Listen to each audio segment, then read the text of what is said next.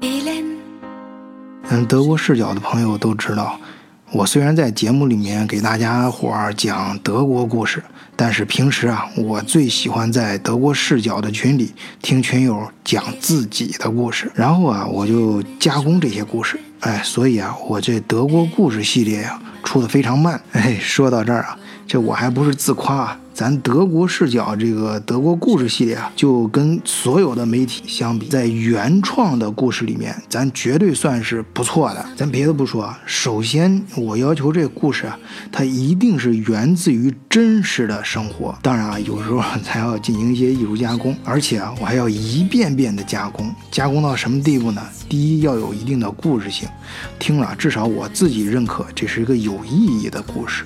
第二呢？尽量改编到当事人，尤其是在某些方面牵涉到的当事人，他听不出来是自己哦。当然，这个说的有点牵强啊。嗯，不过不管怎么说吧，那有些人他非要是去对号入座的话，哎，那我也没办法。你要知道，这天下故事可多了去了。哎，但是如果你听懂了，会心一笑。不管是品咖啡还是喝酒的时候，能够咂摸咂摸其中的味道，哎，那晚醉这德国故事啊就没白讲。今天这故事啊，源于咱们一个听友叫老黑，哎，他的生活。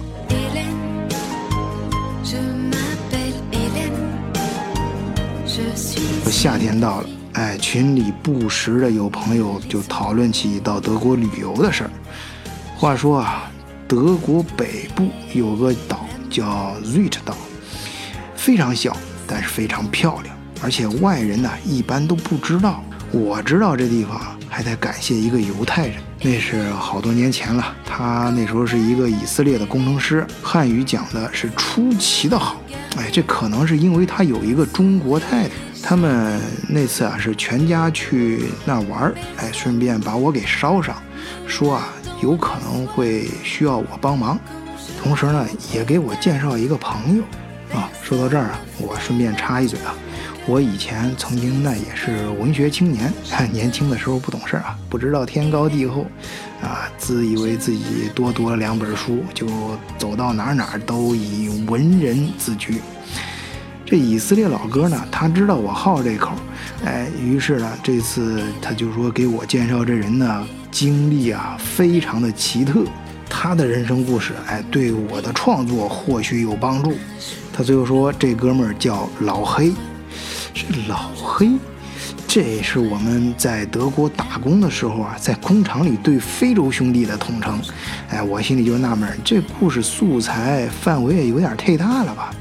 不过我一见面才知道，哎，那哥们儿是个纯种的中国爷们儿，而且啊。是个典型的天津的老大哥，哎，那一口天津普通话，那出口就是段子，再重的事儿也能给你说的特别幽默轻松，啊，合着这老黑啊，这是个外号，哎，正好咱们德国故事本来就不能讲当事人的名字，咱们就接着用老黑这这个代号啊。老黑开始啊，他不怎么爱说话。呃，我还以为是留学德国的老前辈。呃，说是不是，呃，那个犹太人也叫你来玩的？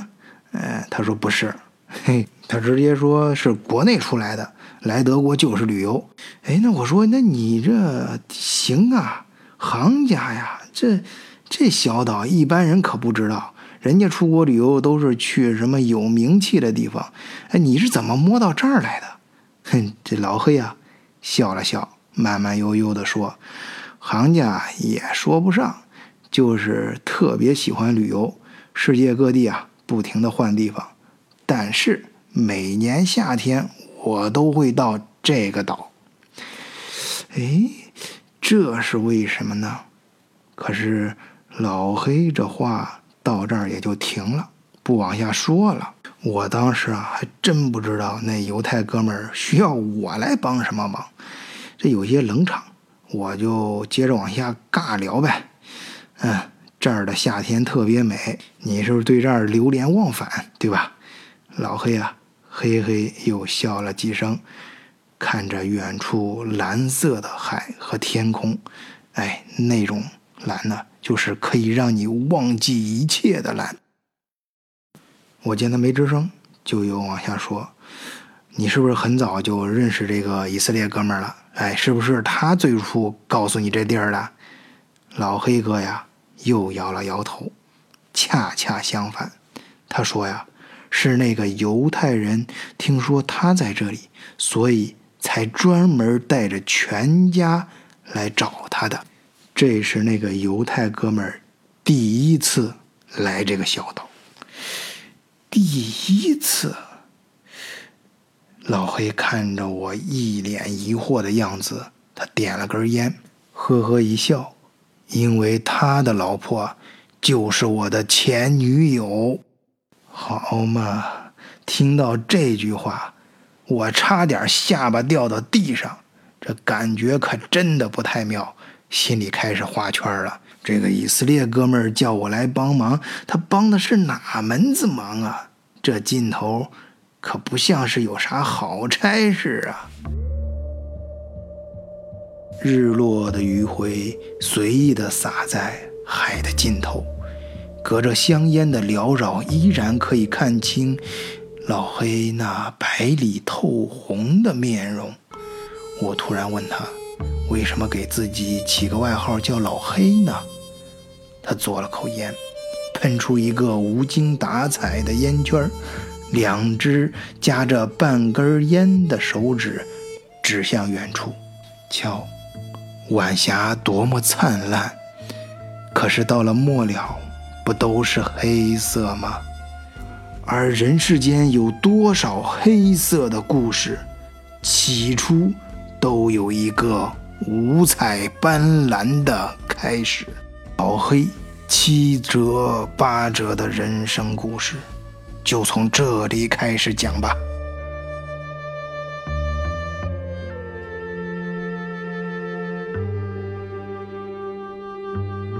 我想问听友们一个问题啊，在你的学生时代，哎，如果你要喜欢班上一个女生，该如何去表达呢？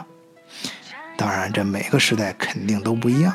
现在啊，就是各种手机乱抖，明明是在一个屋檐下，却宛如在千里之外隔空，在朋友圈的 P 图下骂来笑去。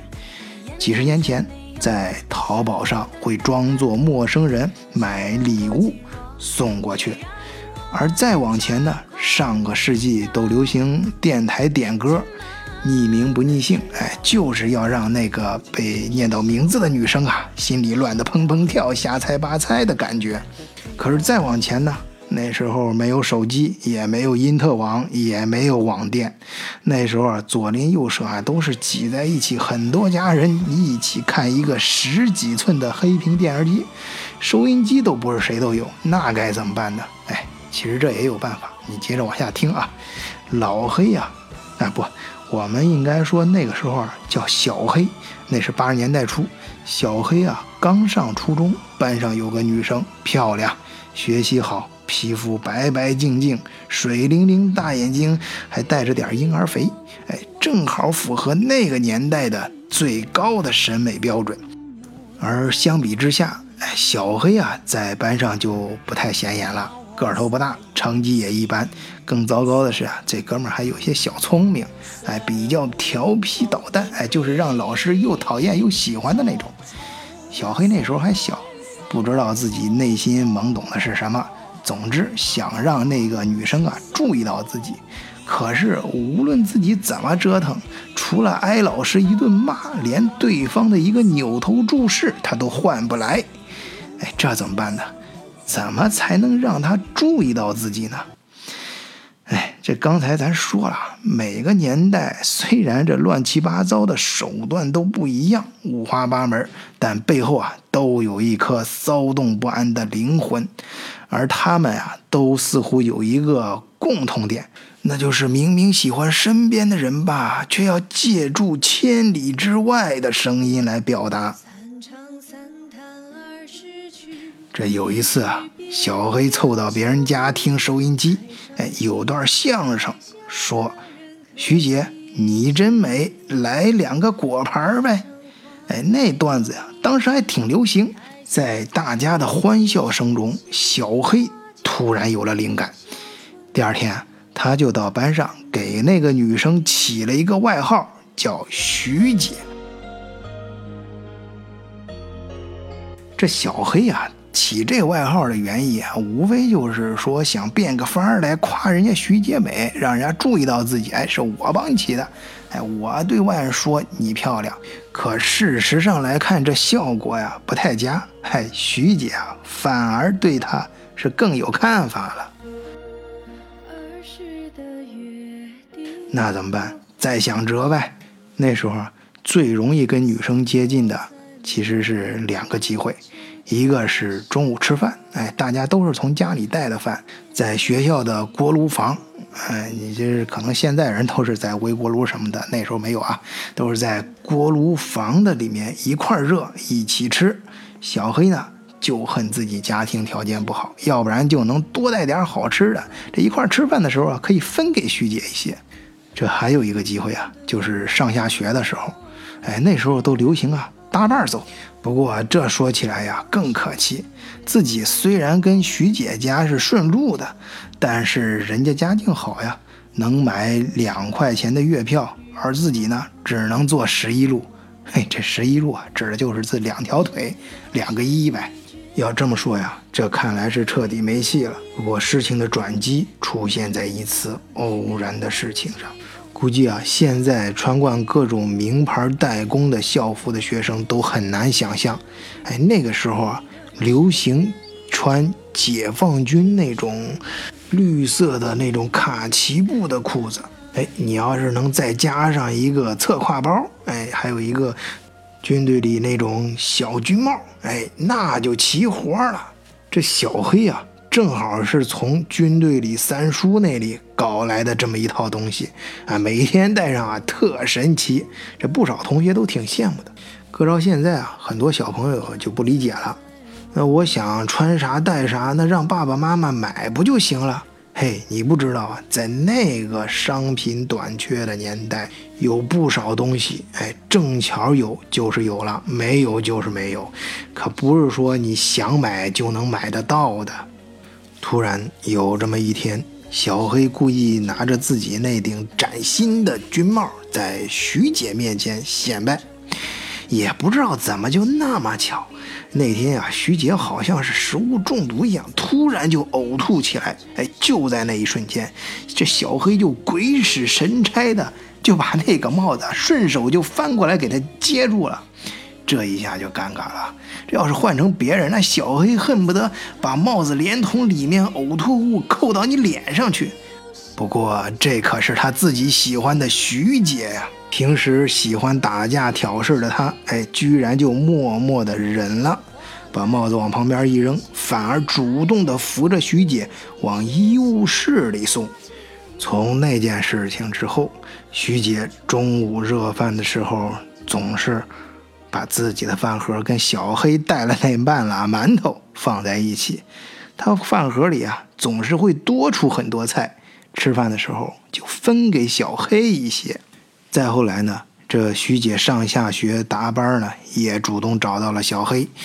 虽然这小黑没车票啊，徐姐呢就先跟他一起走一段，等到了这小黑家，他再改坐公交车回自己家。对自己这种显得有些奇怪的行为，这徐姐说呢，是为了锻炼身体。哎，只有身体好，才能成为社会主义合格的接班人嘛。不过这话嘿倒是提醒了小黑，本来喜欢睡懒觉的他，突然开始喜欢早晨跑步了。其实啊，这所谓的早晨锻炼身体，就是跑到徐姐家，和徐姐一起搭伴走路上学去。不过啊。这也有一个额外的好处，因为徐姐每天早上，她都在外面吃早餐。直到今天啊，这小黑对这件事还记得非常清楚。就徐姐总是会拿出一毛钱，八分钱两根油条，一人一根两分钱一碗豆浆，两个人一起喝。后来啊，小黑变成了有钱人。啊，无论买多贵的豆浆和油条，也都吃不出当年的味道了。再后来，这小黑不知道怎么就学习好了，还考上了中专。啊，八十年代那会儿啊，中专跟现在的是根本不一样啊。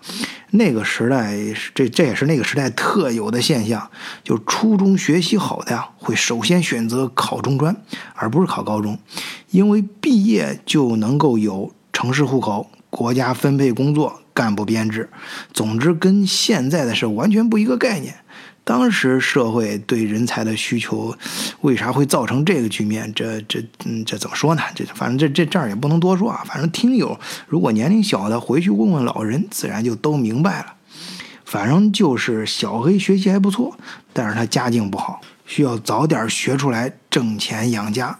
老黑给我讲述这些往事的时候呀，始终是非常平静的。可是说到这儿的时候呀，是微微有些激动。谁说女人头发长见识短呢？那时候徐姐就比我有见识，她劝我上高中，原因说了一堆，我也听不懂。我说我管不了那么多，反正是家里供不起了。哎，她就马上说高中还可以接着给我带饭吃啊，一碗豆浆咱俩分着喝。这话当时我是又生气又感动。哎，血气方刚的小伙子嘛。我当时就说：“那我一定能考上中专。哎，等我考上了，我每个月就能从国家领补助了。到时候啊，你去上高中吧，以后我来买豆浆，咱俩分着喝。”徐姐那可是个心比水晶都透亮的姑娘，她立刻意识到自己这话呀是说错了，可能是伤到小黑的自尊了。她沉默了一会儿，低下头，只问了一句话：“那？”不管咋样，最后咱俩都能好上，是吧？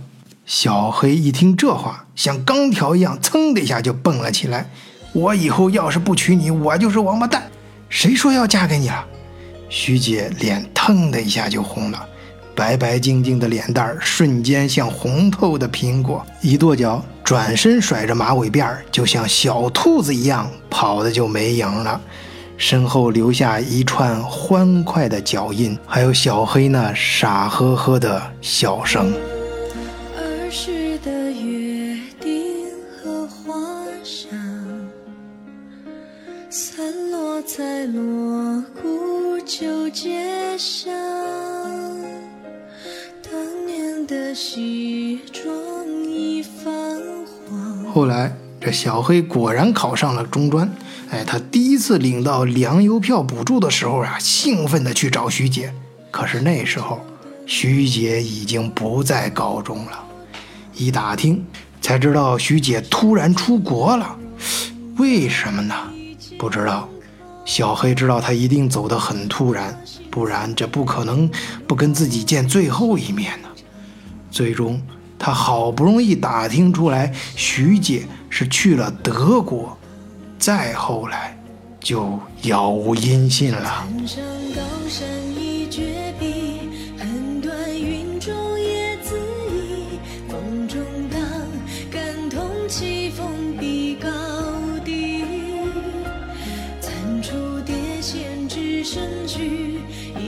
小黑中专毕业后，留在学校工作。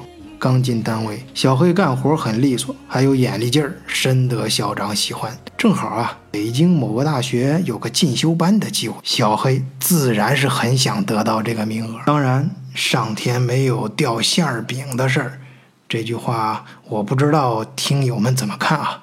我觉得。这英文版呀，表达的还是更确切一些。There's no lunch for free，就是咱常在外国电影里面听那句话：天下没有免费的午餐。你不小心拿到了这馅儿饼啊，千万不要误认为自己是幸运，或者是你应得的。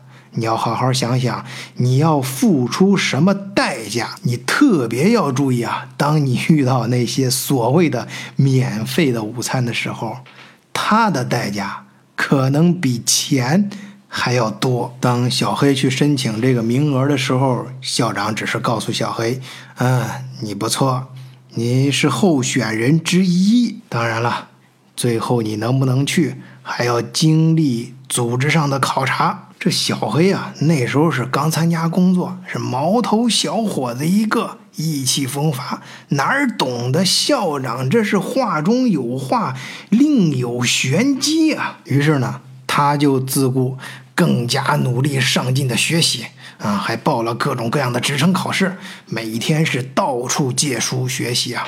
有一次，他遇到一本很贵的书，哎，谁都没有，最后是单位的同事小玲借给他的。这小玲啊，是刚刚分到单位不久，哎，他确实对小黑啊也有点意思。小黑不知道这本书是人家小玲专门买过来借给他的。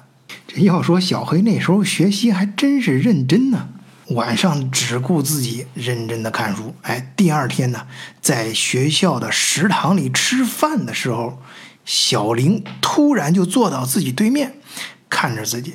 这小黑啊，嘿嘿一笑：“这你不就借了本书给我吗？你看我，我也看你，这有啥了不起的啊？”哎，随后呀，这小黑嘿嘿一笑，嘿，他没把这当回事儿。哎，也就这么过去了。不过他哪知道，他这一看，嘿，这就算是通过校长的最后考察了。这小黑于是就顺利有了去北京进修的机会。好，咱废话不多说，三个月之后，小黑刻苦学习归来。可他这一回学校啊，气氛觉得有些不对劲儿了。尤其是校长，哎，好像自己做错了什么事儿一样。而且他回到单位上之后呀，并没有像之前校长暗示的那样提拔他，哎，也没说不提拔，反正就是先晾着他。哦，最反常的其实是小玲，小玲对待自己，那就像自己欠了人家钱没还一样。而且啊，这单位里但凡有跟自己亲近的女生，这小玲背后就拼命说人家坏话，挤兑他们。哎，他越这样啊。这倔强的小黑呀，就越不耐烦他。最后，他还专门挑了一个小玲最排挤的女生跟人家好上了。这后来呀，小黑才知道，原来当初小玲送给他那本书里还夹着一张纸条呢。可是没人知道，小黑啊，这个人他看书有个习惯，就是从来不看书前面几页那没用的部分，就直接看内容，单刀直入。嘿，那张纸条就夹在第一页这书的封面和书的第二页的出版信息之间，而这纸条上小玲写的是什么呢？我喜欢你，如果你也喜欢我。就在我看你的时候，看着我。这下小黑算是明白为什么借他书的第二天，人家就坐在自己对面看着自己了。嘿，再联想到这小玲啊，她是校长的亲侄女儿，这一下所有的谜团就一下子解开了。自己之前之所以能去进修，那是因为误打误撞的表达了愿意跟小玲好，而回来又没有得到提拔呢，就是因为自己没有履行自己的承诺。哎，而且呀，这不知情的自己啊，所表现出来的行为。让外人看，哎呀，别说外人了，他自己都觉得自己好像是在利用人家院长，利用人家小玲，而且是得意忘形，不懂得报恩，哎，真是个没良心的家伙。可是这天底下呀，就是没有后悔药。当小黑无意中发现这些的时候，他都已经跟他新的女朋友结婚了。小黑自己也知道，这下子在学校可是完了。首先，工作上是被领导彻底打入冷宫；感情上啊，也对不住人家小玲，自己都觉得自己抬不起头。那个年代的人呢，他真的是把这种事儿看得很重。本来获得了这千载难逢的进修机会，没有及时的向人家校长表达你应该表达的事情，对人家这侄女呢有这么一出，那小黑这个人呢，无论从什么方面，嘿，这下算是被校长给彻底否定了。而那个时代呀，跟现在不一样，咱们现代人。那不行了，就换个单位，啊，换个公司，此处不留爷，自有留爷处嘛。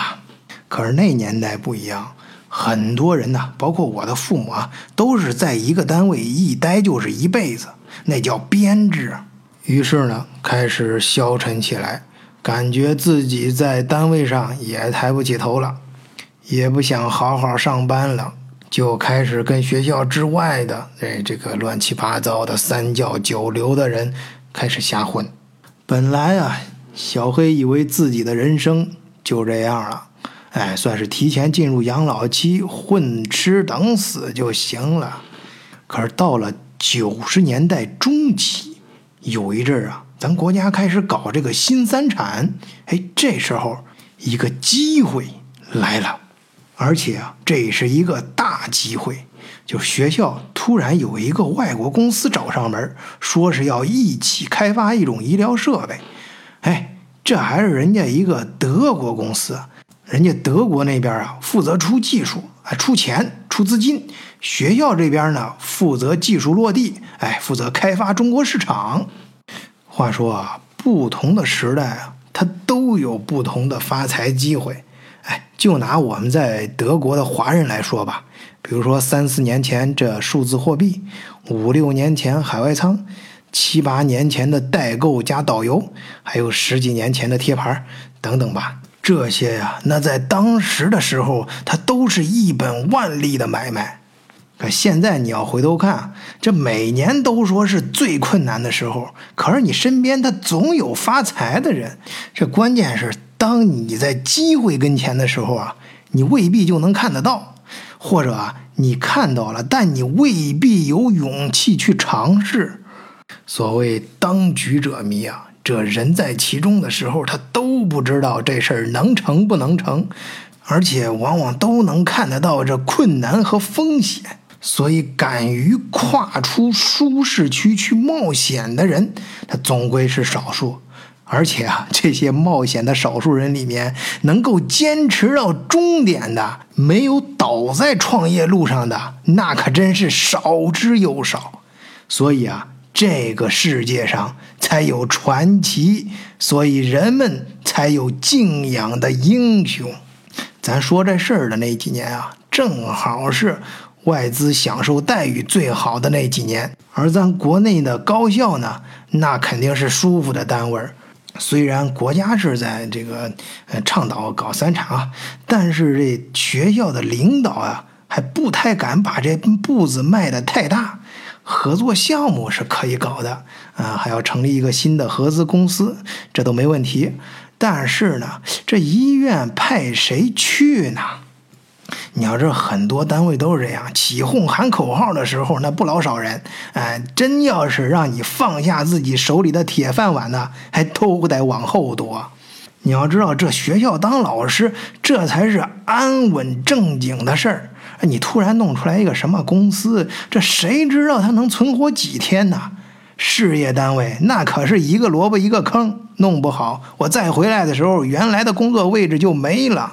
这最后啊，校长也是没办法了，就硬薅了几个，而且保证哎给你保留工作关系，到时候还能回来，不就得了？哎，当然。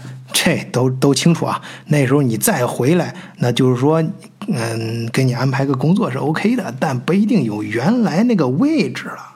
所以是硬薅几个人过去，这里面当然就包括在学校娘不亲舅不爱的小黑同志了。好，去就去吧。小黑倒是没想那么多，反正他知道派自己去，这帮孙子可没安什么好心。小黑啊。对生活本来就看淡了，及时行乐呗。这次去德国，哎，正好是一个出去玩一圈、旅游一次的好机会。这说到中国人出来到德国的工厂学技术，这我可是亲耳听了，也见了不少。哎，这一波一波的差别还挺大。比如说，在九十年代早期吧。像一汽大众合资厂，那就派过人到德国的卡塞尔来学习。那时候人还比较多，估计啊，这也是厂里面啊精挑细选出来的。那是人家有组织的啊，那一期一期的，跟这上学一样，过来几个月就回去。呃，到后来这两千零几年的时候，呃，就不太一样了。我就有个宿舍的室友，他有一次就找了一个翻译的活是给两个国内过来的人全程陪同当翻译。哎，那两个人呢是不知道是国内哪个厂啊，好像是到德国这莱比锡啊，宝马最新的那个组装厂里面去学习，好像是学怎么给一个高档的车装座椅。我那室友接完这翻译活之后回来给我说，这下可算是长见识了。还在德国待了这么长时间，真不知道国内的啊工人呢是这个素质。他就是说什么呢？这这首先这这俩哥们儿啊，到德国之后说德国啤酒好喝啊，那行就直接成捆成捆的买回酒店，嘿，就不用再喝水了，拿啤酒当水喝。还有随时随地根本就不看墙上有没有什么标志，反正自己兴致来的时候，直接就拎出来一根抽，非得等有人说的时候再骂骂咧咧的把烟给掐了。再有就是随地吐痰，哎，这不是那天天热嘛？一回到酒店，哎，往床上鞋都穿着皮鞋啊，鞋都不脱，然后一手拎着酒瓶，哎，嘎吱牙一咬，把瓶盖呃吹开，然后是另外一只手在夹着烟卷儿，哎，抽一口闷一口啤酒，然后再咔吐一口痰，直接连是连翻身都不翻身，吐到那个旁边的这个地毯上。正巧要是站起来看见了，再拿皮鞋在那蹭蹭啊，蛐蛐拿脚底板。反正听我室友讲他那几天的经历，嘿，那简直就是一场噩梦。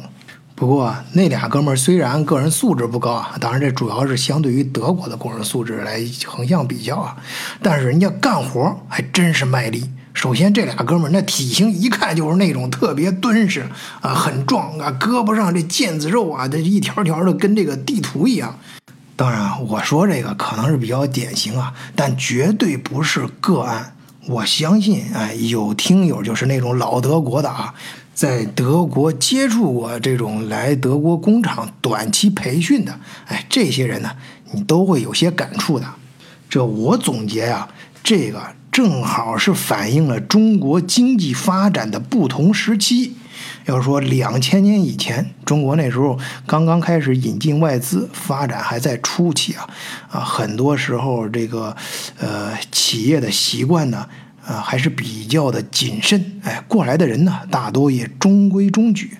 两千年之后呢，中国的民企进入了野蛮生长时期，过来的人呢就不太拘泥于素质了。关键是能干活，你关键的时候得能给我顶得上去。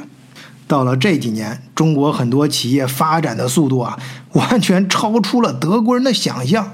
哎，有些啊，甚至本来在中国是做人家德国企业的下游产品的，哎，顶多是做做市场。可是发展太快了，这过了几年之后，反过来反倒把德国上游的企业给兼并了。现在。还德国公司都不敢轻易让中国人来人家工厂里学习培训了。哎，这会儿有点扯得多啊，咱回来说小黑的故事。小黑那时候啊，这按照时间上来说，那应该是我说的两千年之前是第一个时期。但是啊，这小黑表现出来的风格，倒像是两千年之后第二个阶段这种洒脱的行为方式。来到德国是各种地方玩，哎，都玩脱了。有一次啊，他就喝多了，醉梦中啊，突然想到徐姐，那白白净净的皮肤，那水灵灵的眼睛。突然，他想到徐姐不就是来德国了吗？就在这醉生梦死的时候，哎，他好像被人拍着眼给叫醒了，使劲睁开自己迷离的双眼。咦，这人怎么这么眼熟啊？这不是徐姐吗？真的是你吗？她还是那么的风姿迷人，像微风中摇曳的白兰花。小黑使劲搓搓脸，真的不是梦。对的，肯定不是梦，因为自己啊被对方立刻揪着耳朵给拽起来了，然后啊没等小黑这边叙叙旧，就被劈头盖脸的一通骂。原来啊，徐姐确实在德国，而且就在这家德国公司里工作。这德国公司啊，观察到中方派来的小黑啊，还还挺挺挺替他着想啊，哎，认为他这些不好好学习的种种表现呢，可能是因为来德国水土不服，哎，语言不通造成的。所以啊，这不特地派徐姐来沟通一下。这徐姐来一看是小黑，哎，首先是惊喜，但是再一看他这作为啊，肺都气炸了。这我前面节目里面提到过，这德国的风水不知道怎么回事，这反正是特别养女人，就是女的只要在德国，那就突然就变得性格特别彪悍。这徐姐也不例外啊，上来直接就拳打脚踢，连打带骂。不过小黑啊，非但没有反抗，这确定了不是梦之后，反而咯咯咯的笑个不停。他笑的是非常开心，那是真开心呐！你要知道，这日思梦想的女人终于站在了自己跟前，这怎么地都行啊！打得越狠，骂得越重，那说明啊，对方还在乎自己，证明他徐姐心里还有我。随后啊，小黑还就像变了一个人一样，变得认真、积极、干劲儿十足。回到国内合资公司后，小黑又主动请缨去干最有难度的事儿，就是给新的产品跑市场、跑销售。在这个世界上啊。能够唤醒男人的，只可能是一个女人。如果不是，那也是跟这个女人有关的一份情。在随后几年，中国也出现了下海大潮，民营企业进入了疯狂生长的年代。小黑啊，就在徐姐的带领下，在商场上一次又一次地焕发出自己的活力和拼劲儿。小黑虽然这前几年没好好上班，跟社会上这阿猫阿狗、三教九流的常常混在一起，这段不好的经历呢，可是反倒让这小子的脑子变得更活络了，更会说话了，知道什么人爱听什么话。再加上本来徐姐带来这德国技术啊，跟产品它内核是非常硬的。又赶对时候，中国市场那几年爆发的多猛啊！哎，几年拼搏下来，这小黑不仅是自己赚了不少钱，资历还有能力、眼界也跟着大大提高了。还有自己亲手拉起来的小团队，自己呢也成了合资公司的中方的总经理，在江湖地位上，那小黑也变成了老黑。不管是出于工作需要啊，还是个人的情感上的喜好，老黑是要常常和徐姐在一起工作的。当然，他们谈的也不只是工作。徐姐呀，还带老黑出国，经常去长见识。当然，对外他们总是说是工作需要，但是啊，任何人所有的关系到了最后，要么是感情。要么就是利益，最怕的是什么呢？两者混在一起。故事说到这儿的时候，我就问老黑：“那你跟徐姐她到底发生什么没有？”前不是说了吗？说老黑那时候已经结婚了。可是我立刻从老黑淡淡的笑声中意识到，自己问了一个很傻、根本就不需要问的问题。远处，火红的晚霞已经悄无声息地没入无边的海浪。繁星从时间的缝隙里跳出，不知何时已经布满了整个夜空。雪尔特岛在德国当地还有一个绰号，叫“夜店女郎”，可能是因为纬度位置太高。夜晚的星空经常会出现各种各样奇怪的色彩，而且每种颜色都非常的绚丽，让人一眼就会被迷上。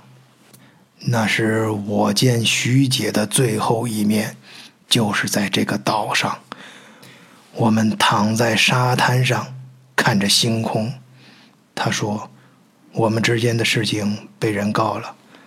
老黑说他根本不在乎这个。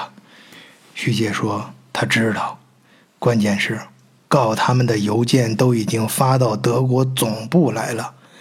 按说德国公司一般是不会干涉员工的私生活的，但是这些邮件呢，往往都是从感情和出轨开始说，最后总能扯到生意和工作上，说他们在贪污。老黑说：“身正不怕影子斜，他马上回去办离婚。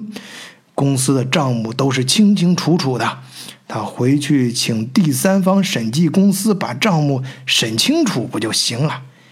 徐姐看着老黑坚定的目光，点了点头。于是两个人约定，老黑回去把国内的事情办理干净。而徐姐呢，去德国公司总部做述职报告，向总部解释他们没有任何经济违规的行为。他们约定一个月后再来这个小岛，即便丢了工作也没关系，只要两个人能在一起就好。可是形势比人强，这芸芸众生啊，哪是命运的对手？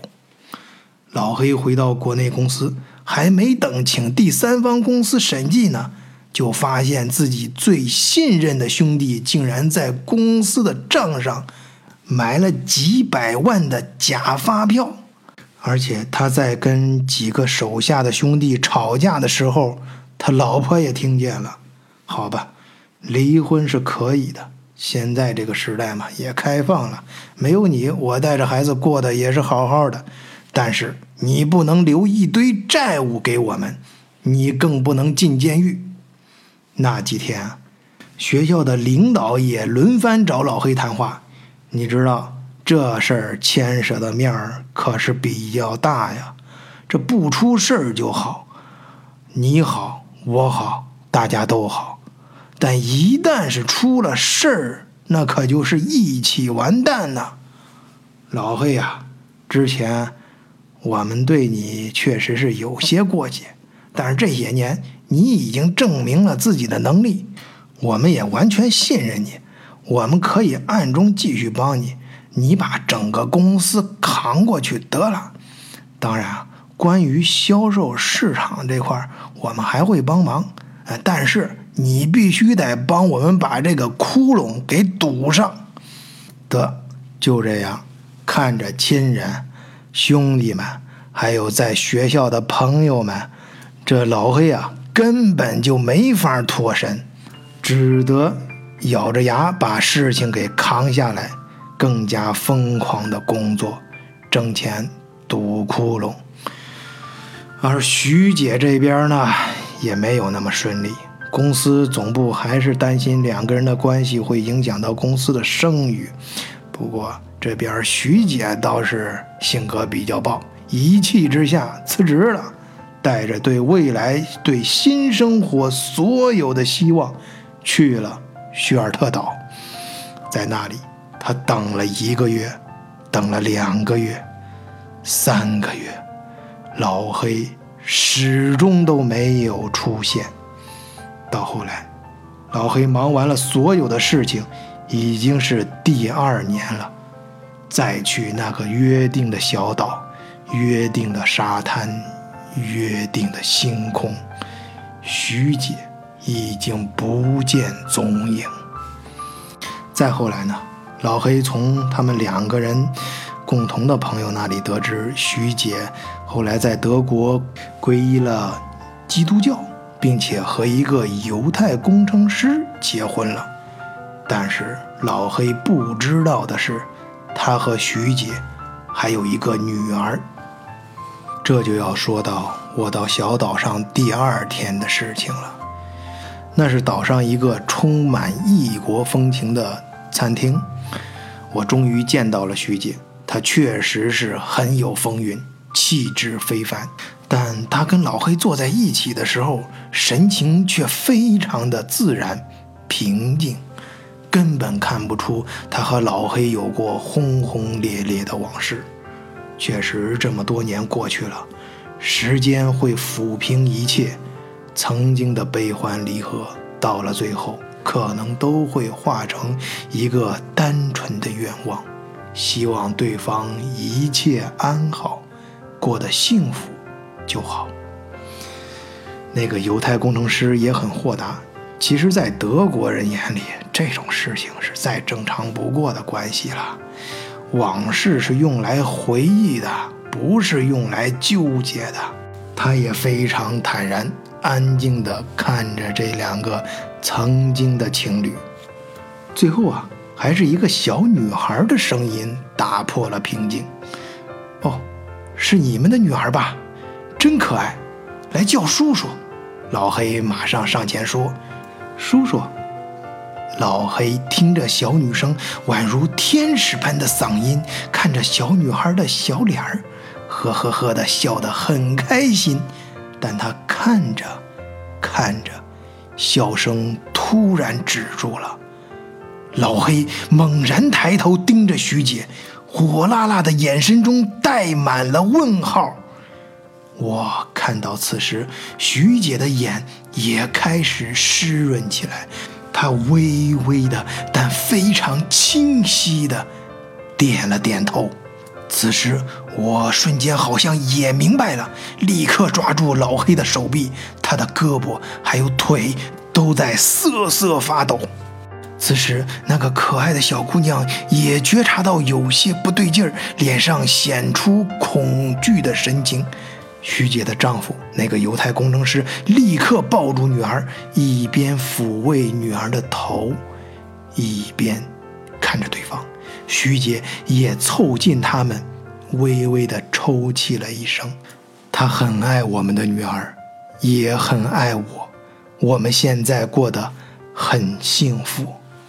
老黑低头，爱怜地看着偎依在父母怀里的小女孩。